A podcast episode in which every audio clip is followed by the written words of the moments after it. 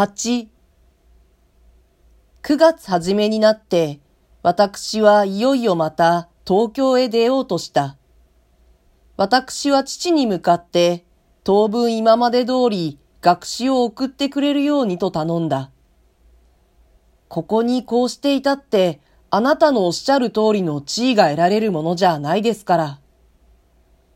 私は父の希望する地位を得るために東京へ行くようなことを言った。無論口の見つかるまででいいですから。とも言った。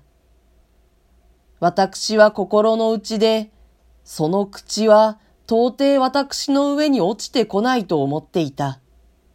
けれども事情に疎い父は、またあくまでもその反対を信じていた。そりゃわずかの間のことだろうから、どうにか都合してやろう。その代わり長くはいけないよ。相当の地位を得次第独立しなくっちゃ。元来学校を出た以上、出たあくる日から人の世話になんぞなるものじゃないんだから。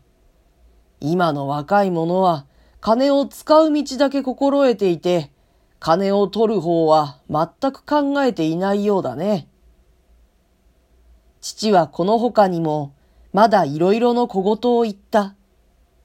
その中には、昔の親は子に食わせてもらったのに、今の親は子に食われるだけだ。などという言葉があった。それらを私はただ黙って聞いていた。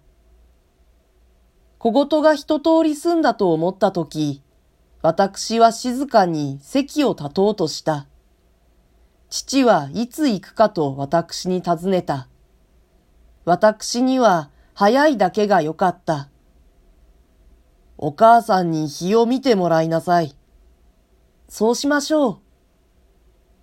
その時の私は、父の前に存外おとなしかった。私はなるべく父の機嫌に逆らわずに田舎を出ようとした。父はまた私を引き止めた。お前が東京へ行くと、うちはまた寂しくなる。何しろ、俺とお母さんだけなんだからね。その俺も体さえ達者ならいいが、この様子じゃ、いつ急にどんなことがないとも言えないよ。私はできるだけ父を慰めて、自分の机を置いてあるところへ帰った。私は取り散らした書物の間に座って、心細そうな父の態度と言葉とを幾度か繰り返し眺めた。私はその時またセミの声を聞いた。その声はこの間中聞いたのと違ってつくつく帽子の声であった。私は夏、郷里に帰って煮えつくようなセミの声の中にじっと座っていると、変に悲しい心持ちになることがしばしばあった。私の哀愁はいつもこの虫の激しい音とともに心の底に染み込むように感じられた。私はそんな時にはいつも動かずに一人で一人を見つめていた。私の哀愁は、この夏帰省した以降、次第に情緒を変えてきた。油ゼミの声がつくつく帽子の声に変わるごとくに、私を取り巻く人の運命が大きな輪廻のうちにそろそろ動いているように思われた。私は寂しそうな父の態度と言葉を繰り返しながら、手紙を出しても返事をよこさない先生のことをまた思い浮かべた。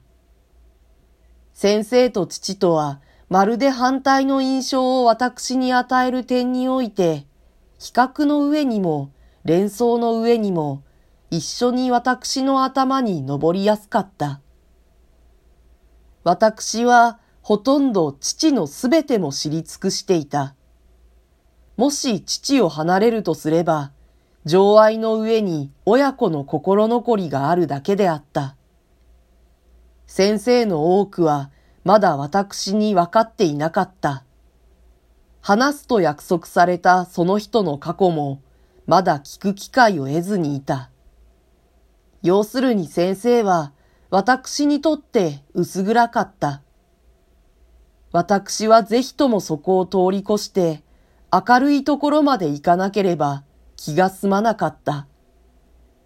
先生と関係の絶えるのは、私にとって大いな苦痛であった。私は母に日を見てもらって、東京へ立つ日取りを決めた。